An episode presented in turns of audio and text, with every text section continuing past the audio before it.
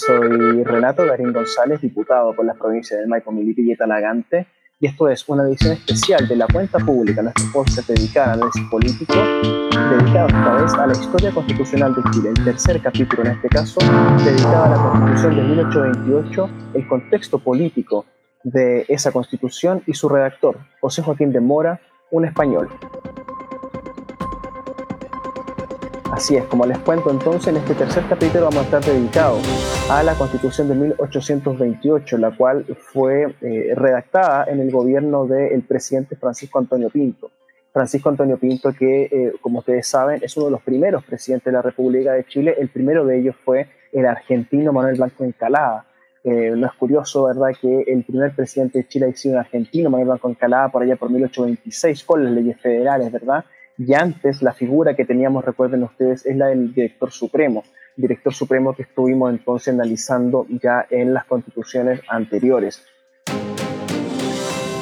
Eh, en enero del año 28 eh, se elige un Congreso Nacional y ese Congreso Nacional toma también la forma de un Congreso Constituyente, un Congreso Nacional Constituyente en el año 28 de eh, muy amplia mayoría liberal. Ya comienzan a aparecer en este momento las ideologías, por así decirlo, que van a configurar lo que es, eh, ¿verdad?, eh, el pipiolismo y el peluconismo, ¿verdad?, los pelucones y los pipiolos que van a configurar el resto del siglo XIX, eso ya está apareciendo.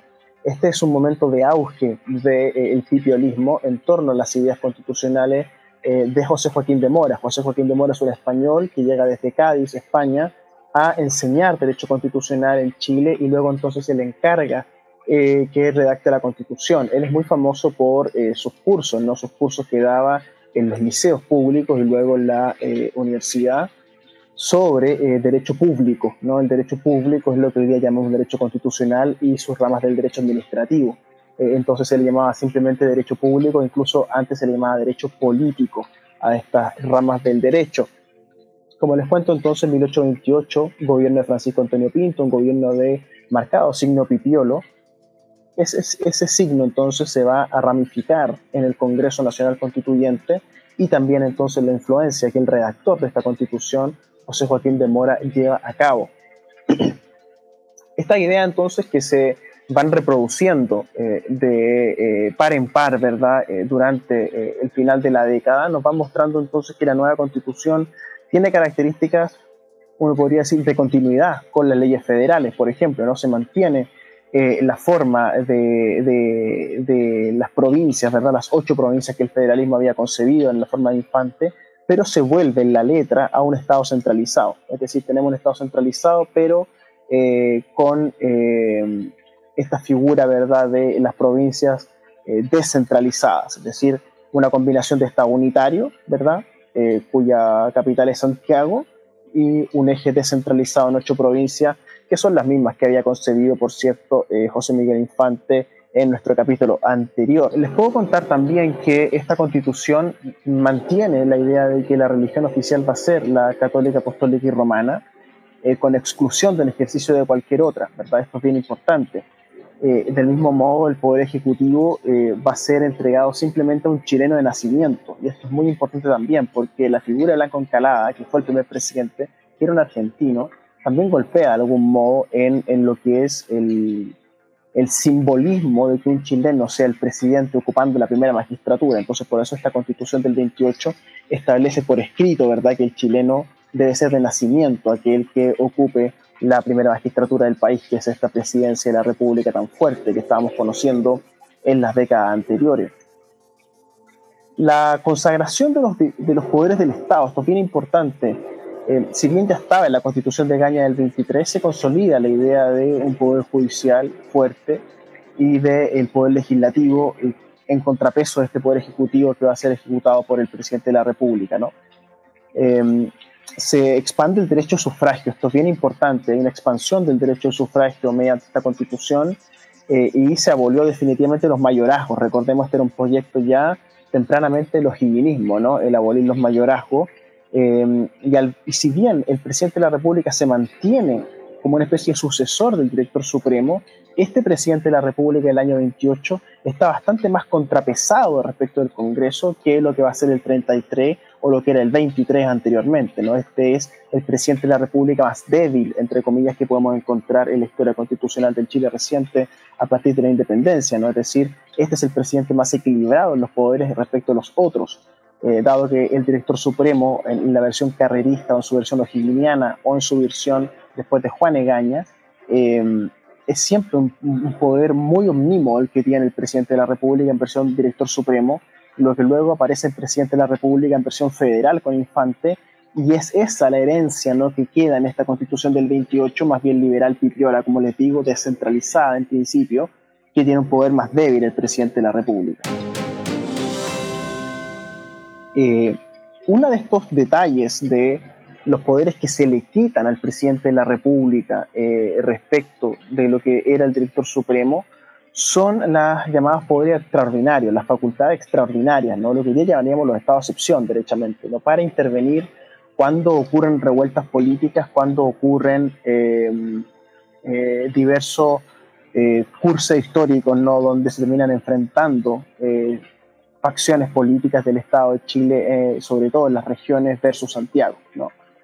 Y es por eso que se considera que este es un presidente débil, porque ante la violencia política que se desata a partir del 28 en adelante, queda un poco náufrago, huérfano de facultades políticas para intervenir en esa realidad. ¿no? Y esto está después muy presente en la memoria de eh, los constituyentes del año 33, ¿no? que son del 31 en realidad, pero la constitución es del 33 que lo que hacen entonces es fortalecer la presidencia de la República y de ahí nace entonces todo este mito del Estado portaliano. ¿no? Eh, es bien importante que les mencione este libro, que es eh, La República en Chile, de eh, el profesor Pablo Ruistail y el profesor Renato Pisti, Pablo Ruistail actual decano de la Facultad de Derecho de la Universidad de Chile, que ellos analizan ¿no? diversas repúblicas que ellos van colocando en, en orden histórico, ¿no?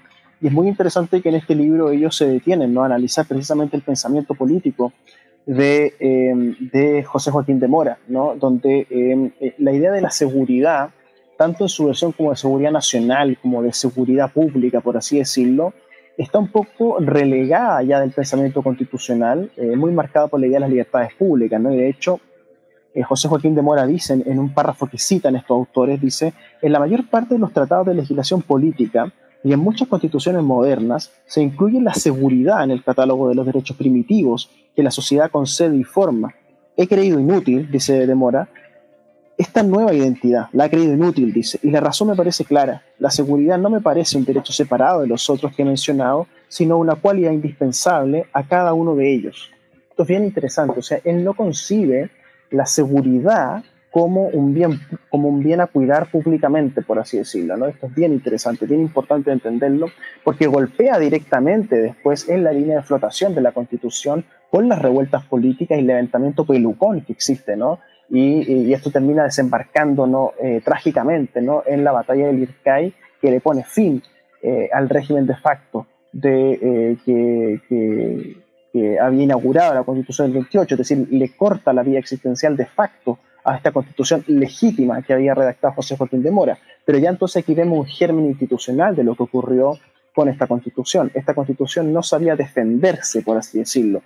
Esta idea está muy presente después en el constitucionalismo chileno. Lo vamos a ver, por cierto, el 33 y después lo vamos a ver muy presente en los constituyentes del año 80, ¿no? sobre todo en Jaime Guzmán. Eh, es muy interesante también que la, aparición de estas ideas liberales en Chile, ¿no? este apogeo de ideas pipiola, eh, tiene que ver también con la organización de la República. ¿no? Hay una coexistencia de ideas republicanas y liberales en un comienzo, al punto de hacerse indistinguibles, ¿no? Eh, que también cohabitan luego en el peluconismo. El peluconismo no es antirrepublicano, sino que es antipipiolo en el fondo. ¿no? Les considera que el pipiolismo es demasiado pasado para la punta, ¿no? estoy tratando de hacer trazos gruesos. Esto, esto podemos verse muy bien reflejado después en el siglo XIX la novela de Alberto Blesgana, ¿no? Martín Rivas, una gran novela de la historia de Chile. Dicen eh, em, en este libro que estoy citando, La República en Chile, ¿no? de Ruiz con Christie, dicen, Con la promulgación de la Constitución del 28, se logra en Chile la primera organización de la República, ya que esta ley fundamental interpreta con gran acierto la realidad histórico-cultural del momento. Es necesario anotar, dicen, que la gran mayoría de sus disposiciones son incorporadas en la reforma autoritaria del 33, que aunque de signo contrario, no puede derogar lo que ya se ha establecido, y lo hace citando a Julio Heise, ¿no? Eh, otro de los grandes historiadores que tiene la historia política de Chile. Sigo citando, dicen, entre sus críticos, José Victorino Lastarria, otro gran hombre en nuestras letras, reconoce que la constitución del 28 fue de difícil aplicación, dadas las características del gobierno de entonces, y apunta una serie de problemas y razones políticos contingentes para ello. La incompleta reforma del ejército, el erario exhausto, una serie de conflictos religiosos, deficiencias en el respeto a los derechos, demagogia, problemas de desorden público, etc. Este es un texto de José Victorino Lastarria en el año 65, 1865. Según Lastarria, dicen, no fue la constitución del 28 lo que falla, sino la realidad política que la sustenta, porque el gobierno liberal perdió su fuerza. Así se reorganiza la posición autoritaria y con el pretexto de reformar la constitución del 28 se impone la del 33. Interesante, ¿no? O sea, aquí los autores lo que nos están diciendo, primera, una aseveración que hacen, dicen, la constitución del 28 es la primera que logra organizar la república. Eso es muy interesante. La primera que logra organizar la república, es decir, Fallaron en esto las leyes federales del 26, falló en esto la República Moralista de Juan Egaña del 23, falló también la Constitución del 22 de O'Higgins, ¿no? que termina con, con, el director supremo abdicado y viviendo en Lima hasta, hasta el final de su vida en el exilio, ¿no? Antes la del 18, ¿cierto? La primera constitución o'higginista, antes los reglamentos constitucionales de la patria vieja, todos ellos fracasaron en el fondo en la organización republicana del Chile moderno, por así decirlo, eh, postcolonial, eh, y ellos dicen entonces, esto recién ocurre el 28, con esta constitución que asienta los límites, los, los bordes, ¿no? los contextos, los, eh, los, em, los, los, cauces por donde va a correr el poder político. ¿no? Y la constitución del 33, entonces, según ellos ya nos esbozan, es más bien una reforma a la constitución del 28, de hecho se presenta como tal. Esto es bien interesante, ¿no? Eh, y luego aparecen entonces los críticos de esta constitución que José Victorino Lastarria, ¿no? de otra época, mucho más adelante, pero que él hace una retrospectiva para ver qué pasó con la constitución del 28 y él dice es la realidad política, es el gobierno de Pinto en el fondo, de Francisco Antonio Pinto el que fracasa y el que lleva entonces hacia eh, un derrape institucional que termina, por supuesto, en una crisis muy profunda del sistema político chileno por allá por finales del año 28, comienzos del 29, lo que termina arrastrando al país, ¿verdad?, hacia una guerra civil, con todas sus letras, ¿no? Una guerra civil eh, ya sin carrera, ya sin O'Higgins, ¿verdad? Una guerra civil donde se levanta el mundo pelucón, el mundo autoritario, por así decirlo, con un ejército propio que se enfrenta a la República naciente, ¿verdad? Y eso termina desembarcando entonces en la eh, eh, llamada batalla de Lircay, ¿no? La batalla de Lircay que va a ser de facto, ¿no? La que termina con la vida útil en el fondo de la constitución de, del año 28 vamos a mediados del año 29, 1829, ¿no? Se, se realiza la, elección presidencial conforme a las reglas que establecía la constitución del 28 em, y, resulta reelecto Francisco Antonio Pinto. Pese a tener un gobierno más bien débil en su configuración política, diríamos hoy día, eh, resulta reelecto Francisco Antonio Pinto y eso em, termina por agravar la crisis.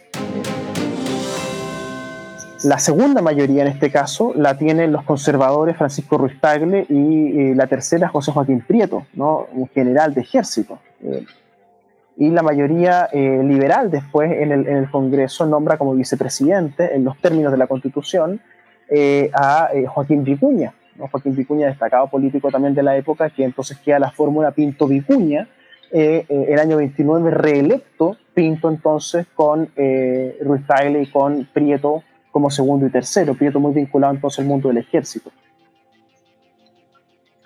Eh, recordemos que eh, en esta época eh, lo que era civil y lo que era militar está muy mezclado, ¿no? ¿no? estamos hablando de lo que es hoy día, de que las ramas están tan separadas, ¿no? de tanto del conocimiento como de la práctica política, no estamos hablando de que las cosas están muy mezcladas siempre en esta época.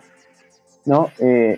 entonces, con el nombramiento del vicepresidente, que es Joaquín Vicuña, que había resultado cuarto en la elección presidencial, primero el presidente Francisco Antonio Pinto, segundo Ruiz Tagle, tercero Prieto, ambos pelucones, cuarto Vicuña. Al nombrar el Congreso al cuarto y no al segundo ni al tercero, se desencadenó una crisis política. Y esto entonces militariza la cuestión porque al estar mezclada la política con lo militar, se militariza y se arman bandos, por así decirlo, en términos eh, más, más coloquiales, ¿no? Se unen aquí eh, de forma muy interesante contra el presidente Pinto eh, varias vertientes políticas que venían conviviendo, ¿no? que por un lado son los pelucones, otros son los llamados estanqueros, ¿no? donde está Diego Portales, ¿no? después vamos a hablar de eso en el próximo capítulo, eh, y los higienistas, ¿no? los higienistas que siguen ahí presentes y que quieren siempre la sombra higuinista encima ¿no? de un liderazgo fuerte en el presidente o director supremo que no lo era Pinto. ¿no? Entonces se unen los estanqueros de Portales los ojiguinistas que todavía quedaban y eran más o menos relevantes, y eh, el mundo pelucón más bien doctrinario, ¿no? Eh, más militar sobre todo. Y esta alianza entonces complota contra Francisco Antonio Pinto, ¿no? E, esa es la configuración de fuerzas, ¿no? Que va a arrastrar hasta el final de la constitución del año 28. Eh, entonces, cuando ocurre la rebelión de estas tres facciones unidas contra el gobierno, se produce la renuncia de Pinto a las pocas semanas, pocos meses, ¿no? Eh, y se le entrega el poder al presidente del Congreso en los términos de la sucesión que establecía la Constitución del 28, que era eh, Francisco Ramón Vicuña, ¿no? Eh, esto siempre la historia va rimando, ¿no? Francisco Ramón Vicuña, pariente, por cierto, del el vicepresidente electo en su momento, Joaquín Vicuña, y paralelamente eh, se había producido la rebelión del ejército eh, de José Joaquín Prieto. ¿no? Cuando renuncia Pinto, Prieto lee el vacío de poder, se levanta con su ejército propio, eh, quien avanza hacia Santiago desde Concepción, ¿verdad? Y, organiza un levantamiento también en Santiago, los estanqueros liderados por Portales y los higuinistas, ¿no? Y ahí está ya la guerra, ¿no? La guerra civil del año 29 y 30, ¿verdad? Con el levantamiento de Prieto de Sur, Portales en Santiago y los higuinistas dispersados por el territorio. ¿no?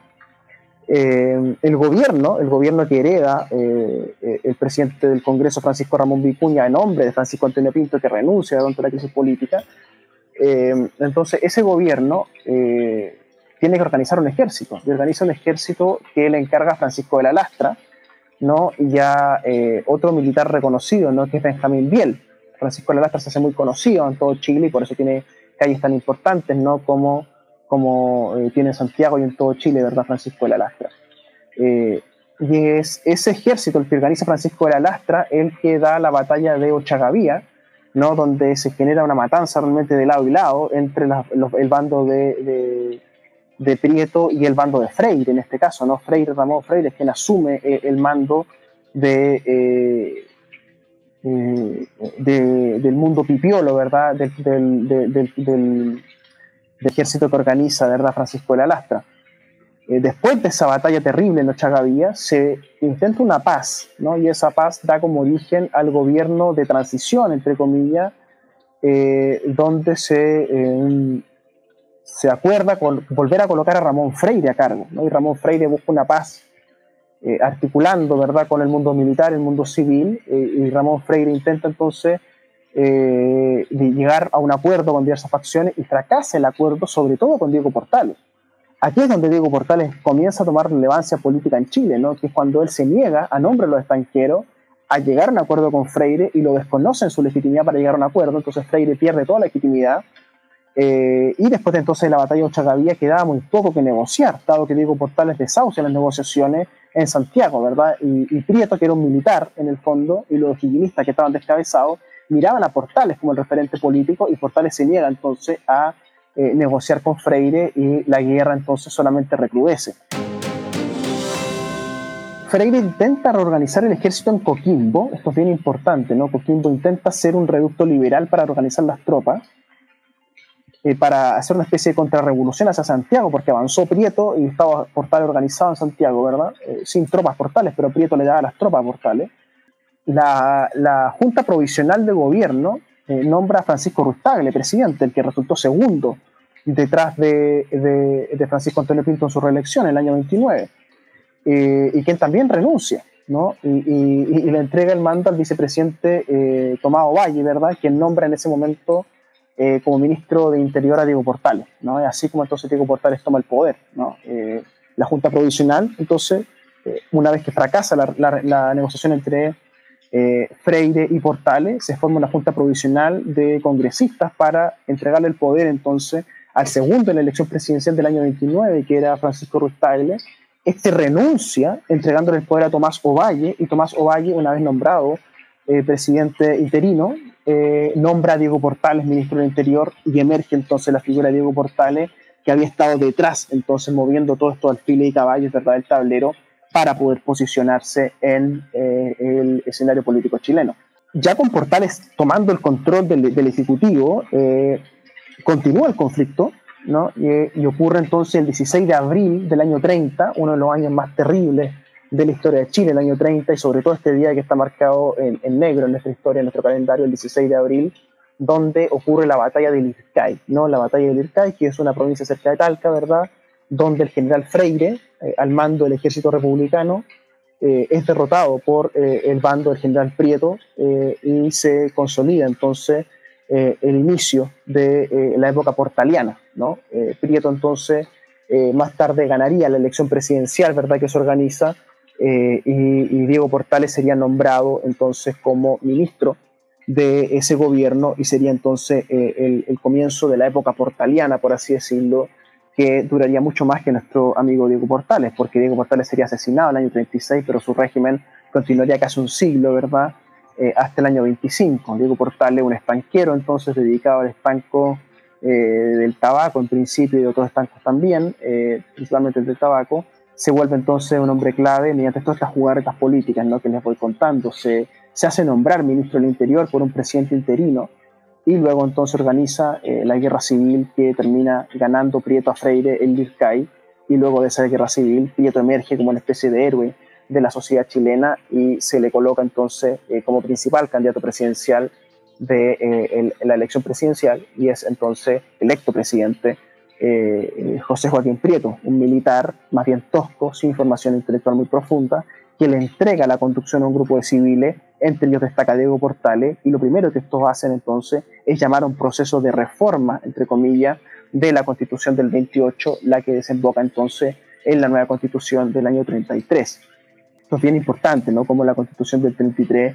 eh, se, se, piensa, se concibe como una especie de reforma de la constitución del 28, cuando en realidad es una nueva constitución para darle un giro al régimen, devolver el poder al presidente, una especie de director supremo, una especie de monarca, la constitución del 33 es lo que, lo que va a colocar, ¿verdad? Torciendo la mano de la constitución del 28 y en el fondo imponiendo eh, una forma de hacer política, ¿no? Que, que, es la época del peluconismo portaliano, ¿no? que va a estar signado sobre todo por el asesinato de Diego Portal el año 36 y la guerra contra eh, Perú y Bolivia, ¿verdad? Que es la guerra contra la Confederación, la primera guerra que estalla por ahí también por el año 36 hacia eh, finales de la década, ¿no? Muy importante esa guerra para entender la configuración del régimen chileno, ¿no? Cuando el presidente de la República era el jefe de la guerra también.